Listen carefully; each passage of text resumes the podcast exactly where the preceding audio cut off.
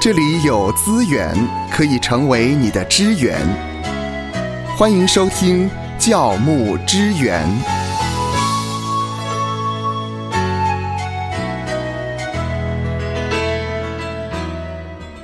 今天在教牧支援要跟您谈一个数位游牧的观念。嗯嗯到底什么叫做数位游牧呢？牧师，数位游牧呢是现在蛮新的一种生活形态哈。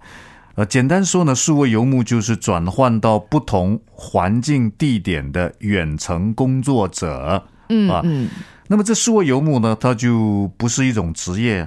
哦啊，它也不是无业游民哈，它是一种生活形态，是，也就是只要有网络的地方，靠着手机啊、平板啊、呃电脑啊，嗯啊就不受到地点的限制。是是、呃可以把你的工作跟你的旅行可以结合在一起哈。那也有人说，这种数位游牧是边旅行边工作的实践者，哦实践者哈。嗯比方说，我今天在呃北京工作啊，那也许我六个月之后呢，飞到呃这个四川去了，重庆去了嗯啊，或是飞到欧洲去了啊，就不受到这一些地域的限制哈。是那这个是一种很流行的目前的一种工作形态啊，甚至疫情的影响底下呢，也有一些国家啊就开放了所谓的数位游牧签证，哦游牧民族的游牧啊，是是那他们就是鼓励这些外国人呢、他们到呃这个国家的地区啊、去旅游、去生活、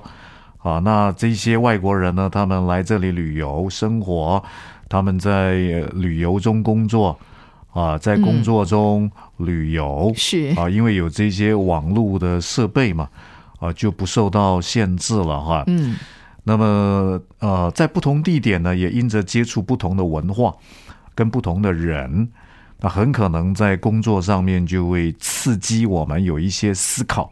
啊，带来一些新的的 new point，嗯一些新的 viewpoint，是一些新的观点哈。啊。那么，呃，这种叫做数位游牧，哦，这个啊听很有起意思来，呃，有点像是另类的跨文化的宣教哎，呀，跨文化的宣教啊。嗯那待会儿我们就来想一想，跟牧师有什么关系哈？是那我看了这一篇文章，觉得蛮有意思的。这个数位游牧，他就提到呢，这个数位游牧的优点啊跟挑战各是什么哈？嗯，他分析到这个优点呢，就可以第一点就是免去通勤的时间。啊，还可以环游世界，想去哪儿就去哪儿哈， 哦不用像好自由啊 对啊，早上塞车啊哈，啊，呃也不要我打卡，也 不用打卡。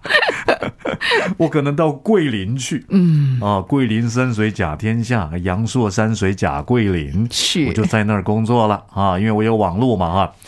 那么优点还包括呢，可以弹性安排工作的时间、嗯跟地点，还有行程。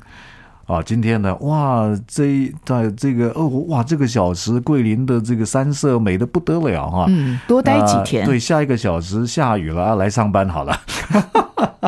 啊，嗯那么呃，这篇文章也提到呢，这种数位游牧的生活的形态啊，那、呃、你可以不受到办公室政治的干扰，哎嗯，办公是室也有政治 哈、啊，你这是是是这个是这有个一种意识形态吧？对这个人的团体里头啊，总是有一些冲突嘛。啊，有一些我跟你好，我跟你不好，我跟你不好，我跟你好，好跟不好中间有一些张力跟摩擦啊。那么优点还包括呢，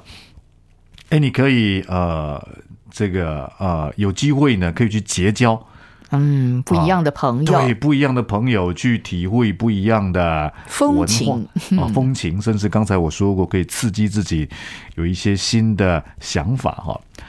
当然，这种数位游牧也是有挑战的。是第一个挑战就是你会想家嘛，嗯可能会孤单嘛，啊，那么以及呢，你可能因为呢，你就这个地方待一一阵子，那个地方待一阵子呢，你就没有这种深刻长久的是人际关系哈，以及呢，这个数位游牧的挑战还包括呢，呃，你需要有高度的自发性。没错，和自律，对，要 有自律性啊！你说好，我换到别的地方去工作了，没有打卡了，是没有人监督啊没，有上下班了，那有的人可能就从早上睡到吃 吃饱睡，睡饱吃，啊，那如果没有规律跟这个自律 （self control） 的话呢，那就很难在这种数位游牧的工作形态当中呢，可以有好的工作的表现啊。当然，数位游牧的挑战也包括呢，呃，你的安全感会降低，因为包括医疗的资源啊、很可能你本来在一个地方，那因着不同的考量，那个生活的机能你可以有一个把握，但因着地点的转换，啊、这种生活机能的安全感呢就会降低，而且也少了这种归属感。归属感啊哈，因为毕竟你是一个过客嘛，过客嘛哈。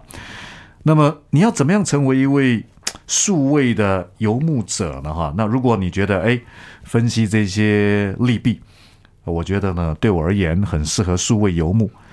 啊。那你要 how 啊，如何成为数位的游牧者？哈，嗯哼。那这篇文章里头就提到呢，第一个你要先在生活里头培养生活的减法。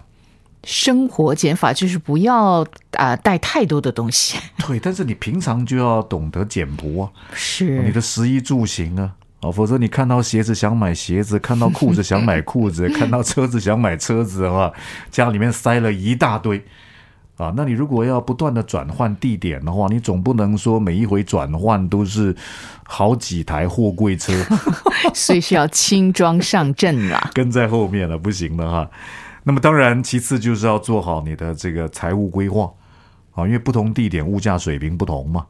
啊，到底你所、啊、这个地方，你透过数位的工作，你的收入啊，这个城乡的差距，你的财务的负担啊，够不够？够不够啊？那这也是要去评估。啊，再来就是刚才有说过的，你一定要有医疗的保险的这个防护。嗯哼，啊，万一生病了，遇遇到紧急状况了，啊，有没有保险来做啊支付哈、可是我就想到说呢，哎，这个牧者会不会也可以透过、啊、呃数位游牧的方式、啊，这个牧变成了呃牧师的这种牧养的牧啊，虽然哦同一个字了。是是是，啊，可是，在意义上不同啊。这个牧就是牧养的概念哈。我发现呢，呃，牧者大概可以分成两大块的类型。嗯第一大块就是科技恐龙嗯嗯，是，啊，在我 在我的朋友里头呢嗯，这些教牧的童工也有哎、嗯，哇，他们是不太上网的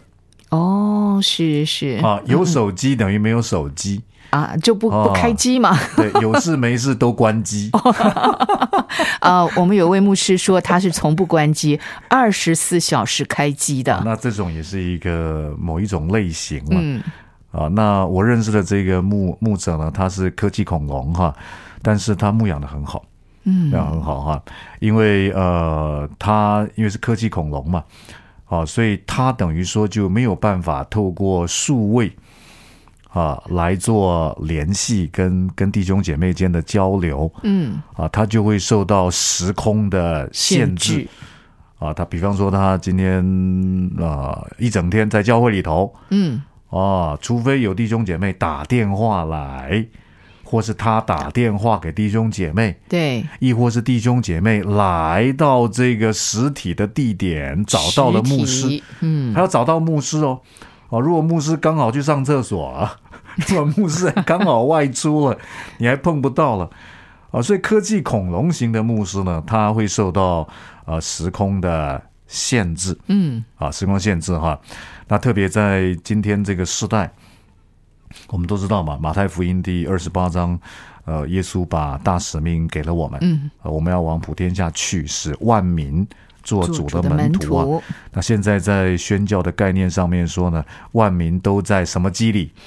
手机里嘛，对，万民都在手机里 啊。那如果万民都在手机里呢？但是还是有一些牧者是科技恐龙，嗯，啊，那他就受到时空的限制，除非弟兄姐妹出现在这一个时、这一个空里面，嗯才有机会跟牧者交流啊。但是好处是什么呢？好好处处是嗯是面对面可以接触，哎，对，啊，就是科技恐龙型的牧师呢，它能够保持啊高品质的牧养的个人辅导。嗯，啊，比方说今天芳华来找我、嗯是啊，来到教会里头嘛，好，那因为我也没有手机，好，虽然手机呃万民都在手机里，可是嗯我科技恐龙啊，我也就算有手机，很少啊用，我也把它关机。 那你来找我，我就可以很专注的面对你。没错，好像嗯有时候我、像我自己就不是属于科技恐龙哈，啊，那像昨天下午呢，呃有一个姊妹来办公室找我，嗯啊，那我们谈完之后呢，呃，又一个弟兄又来找我，哇，哇，啊简直是就是无缝 接轨，无缝接轨哈嗯。那他们来办公室找我谈话，我们一起祷告，甚至在谈话的过程当中呢，我手机一下响一下这个联络事情，是我还跟对方说不好意思，我讲两句话哈。啊，虽然这个是不太礼貌，但是有时候看一下电话，好像似乎有紧急的事呀，情。太忙了，对，，但如果我是手机 恐龙，哎呀，你来找我，好，我专专注啊，高品质啊。哦，这个牧养个人的协谈跟辅导呢，就可以维持在一个比较好的品质里面。哦，所以科技恐龙也不见得不好。哦，但是就是弟兄姐妹啊，弟兄姐妹说不行，我要把恐龙啊，把它进化成哈、我要送给牧师 iPhone，送给牧师 iPad，是送给牧师呢，那牧师嗯嗯一个他可能也不要收啊。啊，一个是他就是觉得他的理念就是我不要受到这一些的限制，嗯，啊，我要接受我的有限，我在有限的时空当中，让每一次我所接触到的牧养的个案，啊，我可以按照上帝给我的托付，能够呢宗主所托，能够好好的用生命影响生命。呃，刚才。牧师提到了有两种牧师，一种就是科科技技恐恐龙龙，那另外一种大概不是恐龙型的了吧？哎，另外一种就是呢，我把这篇文章转化成教牧的议题，就是数位游牧的类型的服侍者啊。是，那么呃，当然，在过去我所接触到的一些呃这个教牧现场的状况。啊，比方说以神学院来讲的话，也有的老师就不在他老师的办公室啊，哦，啊，那么就有其他老师有意见呢，啊，或者学生有意见呢，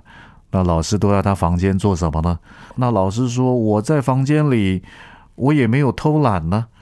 啊，嗯你我在看我的备课网，对嗯我在备课、网络批改作业、跟学生互动，我数位游牧啊，啊，哦，我也可以做到这个不受到时空的限制啊。嗯，啊，但是当然，我刚才特别提到，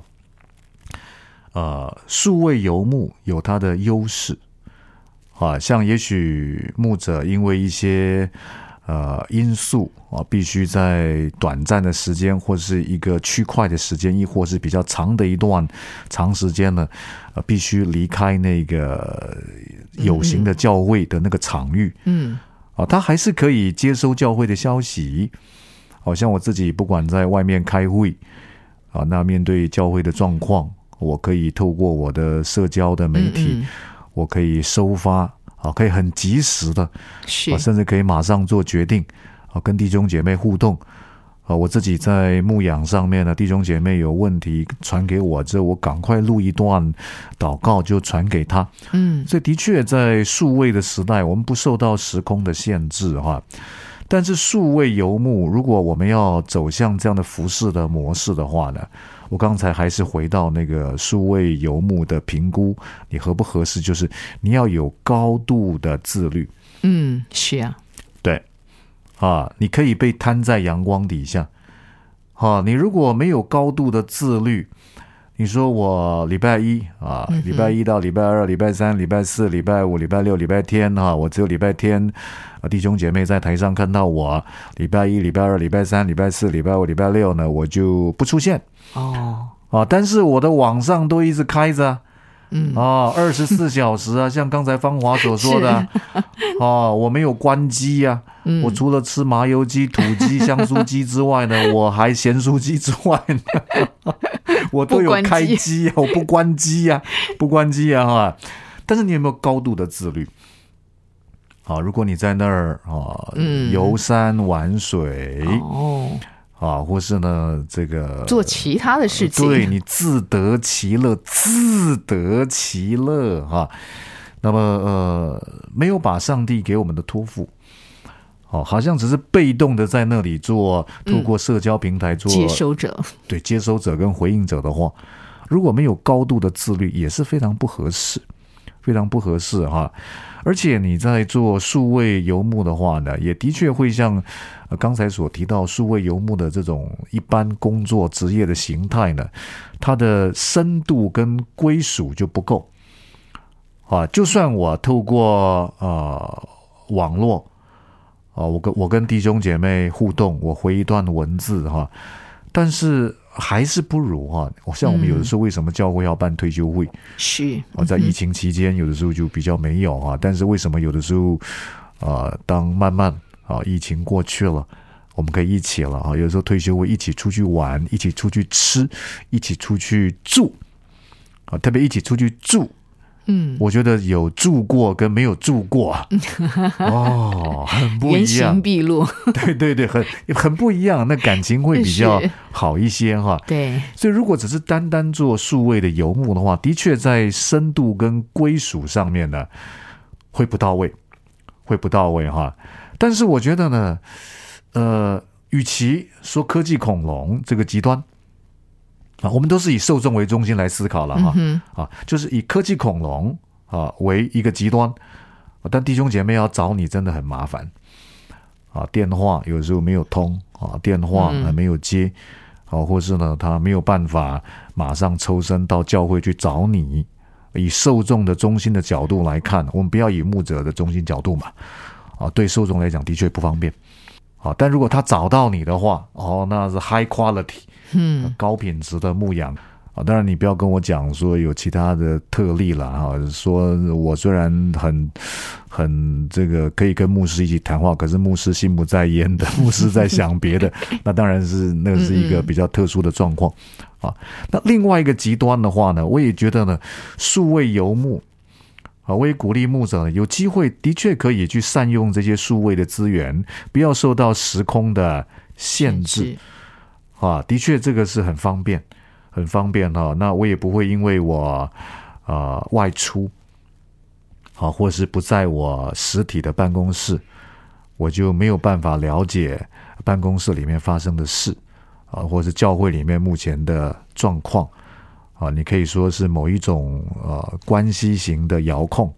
哦、可以了解教会弟兄姐妹的状况。呃，可是我还是觉得说，如果你是这种状况的话，教会也信任你，你有高度的自律，你最好还是有固定的门诊时间。 你看到这，其实医院的医生也不是说二不十是四小对啊时都在那儿嘛，啊对不对？隔空看病，对啊， 不是对啊，对啊，但是你还是要有一点计划，固定的门诊时间嘛。哦，也许礼拜六的下午啊、到晚上我都在教会，啊、或礼拜三的下午到晚上我都在。好，那欢迎弟兄姐妹这两个时段有需要找牧师，可以来实体见面、嗯祷告、谈话的，哦你还是要开放一些了，嗯是哦，不要数位游牧到桂林去 了，数位游牧到神游到别的地方去了，到欧洲去了啊，还是要有固定的呃类医生啊的固定门诊时段的时间。我想结合数位游牧跟这个固定时段门诊时间的形态，啊，也是我们可以去参考的模式了哈。所以以上呢，今天我想透过这个数位游牧这篇文章呢，我也是有感而发 嗯啊，想到有科技恐龙型的，嗯，有数位游牧型的，是那这两种极端都有其利弊，我们如何在利弊当中取得平衡，让我们所牧养的弟兄姐妹的生命可以得着帮助与造就？愿神赐福收听节目的你，就让这一次的教牧支援成为你侍奉的资源。